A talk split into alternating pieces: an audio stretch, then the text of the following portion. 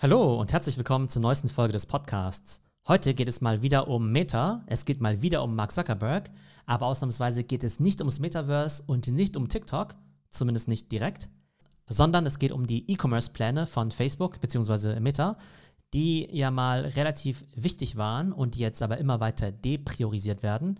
Wir werden darüber sprechen, welche großen Pläne Mark Zuckerberg noch vor zwei Jahren hatte mit dem Thema E-Commerce und was eigentlich daraus geworden ist. Mein Name ist Theo Pham und das ist der Trends Podcast und wir covern immer die spannendsten Stories aus den Bereichen Social Media, E-Commerce und dem Metaverse. Wenn ihr euch also für diese Themen interessiert, solltet ihr auf jeden Fall den Podcast und den YouTube-Channel abonnieren. Letzte Woche gab es einen spannenden Artikel in The Information zu den E-Commerce-Bemühungen von Facebook. Und The Information ist ja so eine Subscription-Only-Seite. Ich glaube, es kostet 40 Dollar im Monat. Aber da gibt es ab und zu schon ganz gute Artikel. Und da wurde eben drüber gesprochen, was eigentlich aus den großen E-Commerce-Plänen von Facebook geworden ist. Und die große Idee von Facebook vor einigen Jahren war ja das Thema Social Commerce, also dass man eben Social-Media-Plattformen auch zum Abverkauf von Produkten verwenden kann. Und das macht ja auch total viel Sinn, denn wir verbringen ja auch alle ziemlich viel Zeit vor Facebook, Instagram und TikTok.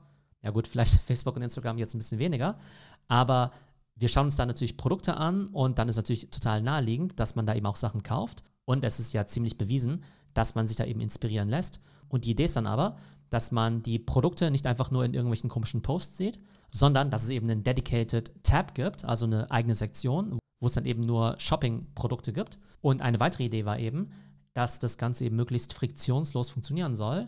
Stichwort One-Click-Checkout. Das heißt, die Wunschvorstellung war, dass die ganzen User eben ihre Kreditkarten direkt mit Instagram zum Beispiel registrieren.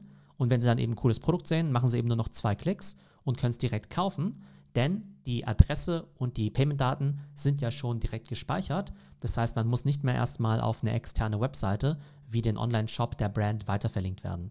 Und das große Vorbild für so ein Modell ist natürlich WeChat aus China, denn in China wissen wir ja, dass es eben diese Super-Apps gibt, wo man eben ziemlich alles machen kann, nämlich Messaging, Social Media und vor allem eben auch Shopping. Und in China ist es ja tatsächlich so, dass wir Apps haben wie WeChat oder eben auch Alipay, in denen eben all diese Funktionen integriert sind.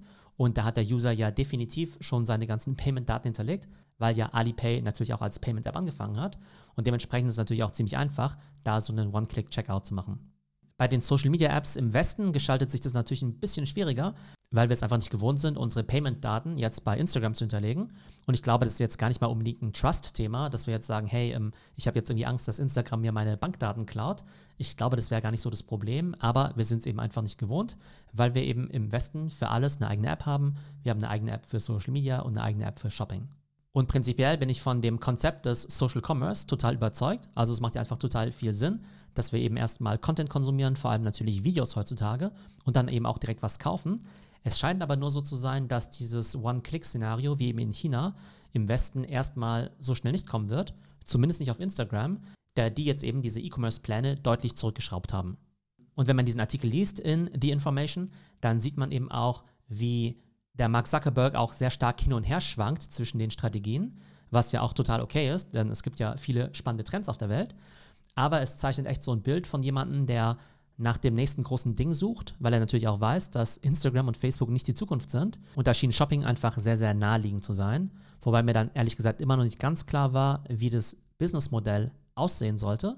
Ob sie zum Beispiel einen Prozentsatz kriegen sollten von jeder Transaktion. So, und jetzt stellt sich natürlich die Frage, warum gibt Facebook jetzt auf? nachdem sie das Thema ja offenbar zwei Jahre lang mega hoch priorisiert haben. Also offenbar haben bei Facebook 1000 Leute dran gearbeitet. Das war ganz oben auf Mark Zuckerbergs Prioritätenliste, ganz weit oben auf seiner Agenda. Und ich glaube, da gibt es eben mehrere Gründe. Zum einen hat Facebook vielleicht einfach gesehen, dass es zu schwierig ist oder dass sie zu ungeduldig waren, darauf zu warten, dass die Westler sozusagen ihre Shopping-Gewohnheiten eben ändern. Und es fehlte wohl noch eine klare Strategie, wo diese ganzen Shoppable Products denn auftauchen sollten. Also ob die jetzt quasi im normalen Feed auftauchen sollen, in den Stories oder in einer eigenen Shopping-Sektion. Und ich glaube, was Facebook jetzt machen möchte, ist, dass sie gar nicht mehr so stark an der Transaktion partizipieren wollen, sondern sie wollen einfach nur noch mit Werbung Geld verdienen. Das bedeutet also, die Companies sollen jetzt eben Shopping-Ads schalten, also spezielle Werbung, die noch viel stärker in Richtung Conversion gehen, statt in Richtung Branding. Was aber natürlich auch Sinn machen könnte, denn vielleicht sagen sie einfach, hey, ähm, wir haben ja schon eine komplette Werbeinfrastruktur, vielleicht sind Shoppable Ads, Shoppable Videos einfach eine lower hanging fruit, als jetzt eine komplette E-Commerce-Plattform inklusive Checkout und Payment zu bauen. Hinzu kommt aber aktuell, dass Meta auch noch zwei andere riesige Baustellen hat. Zum einen natürlich das Thema Metaverse, wo sie ja pro Jahr 10 Milliarden Dollar investieren. Und das scheint ja wirklich so Mark Zuckerbergs Lieblingskind zu sein. Das heißt, vor zwei Jahren noch Social Commerce, jetzt eben eher Metaverse. Dementsprechend ist das Projekt E-Commerce eben auch ein bisschen weiter runtergerutscht in der Prioritätenliste. Und es scheint wohl auch so zu sein, dass innerhalb von Meta die besten Engineers eben nur noch aufs Metaverse angesetzt werden. Es scheint aber so zu sein, dass selbst wenn Meta immer noch total überzeugt wäre von Social Commerce, dass schlicht und einfach die Ressourcen fehlen, weil sie es eben zum einen ins Metaverse stecken müssen und zum anderen auch noch in den Wettbewerb mit TikTok. Denn da hat natürlich Meta das große Problem, dass Social Commerce schön und gut, aber wenn wir irgendwann keine User mehr haben, dann können wir da eben auch nichts verkaufen.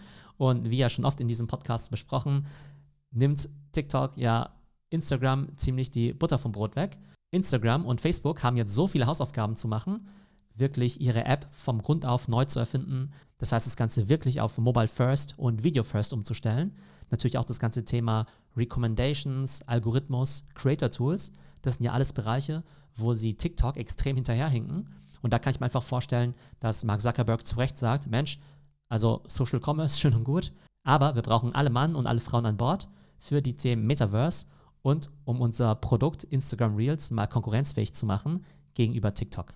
Und der große Nutznießer in dieser Situation könnte natürlich TikTok selbst sein, denn die sind ja eh schon total auf dem Vormarsch, was das ganze Thema Social Commerce angeht, weil Videos sich natürlich extrem dafür eignen, Produkte zu promoten. Und da gibt es ja diesen großen Trend, TikTok made me buy it. Das heißt, ganz viele Leute kaufen ganz viele Produkte, nur weil sie es eben bei TikTok gesehen haben. Das heißt einfach diese Viralität, diese kulturelle Relevanz, die ist eben auch für Produkte und für Shopping bei TikTok ohnehin schon höher. Und wenn jetzt Facebook gleichzeitig auch noch sagt, naja, wir verfolgen das Thema nur noch so auf Sparflamme, dann ist natürlich relativ klar, dass TikTok in diesem Bereich Social Commerce weiter Vollgas geben kann und eben Instagram dann noch weiter in allen wird. Auf jeden Fall finde ich es ziemlich spannend, wie man hier sehen kann, wie all diese Themen irgendwo zusammenhängen. Das ist einerseits der Social Media Wettbewerb zwischen Instagram und TikTok. Gleichzeitig will Mark Zuckerberg ins Metaverse gehen und dann fehlen eben die Ressourcen für erfolgsversprechende Projekte, wie zum Beispiel Social Commerce. Und davon könnte wiederum TikTok profitieren. Und wenn ihr mehr über aktuelle Trends aus den Bereichen Social Commerce, Social Media und dem Metaverse erfahren wollt, dann kann ich euch natürlich unsere Masterclasses empfehlen. Die fangen an ab dem 4. November. Da gibt es eben jeden Freitag ein anderes Format. Und zwar Online-Marketing und Analytics, Social Media, E-Commerce und Metaverse und NFTs. Schaut einfach mal rein unter www.theo.net. So, das war unsere heutige Folge zum Thema Meta und E-Commerce. Ich hoffe, euch hat die Folge gefallen und bis zum nächsten Mal.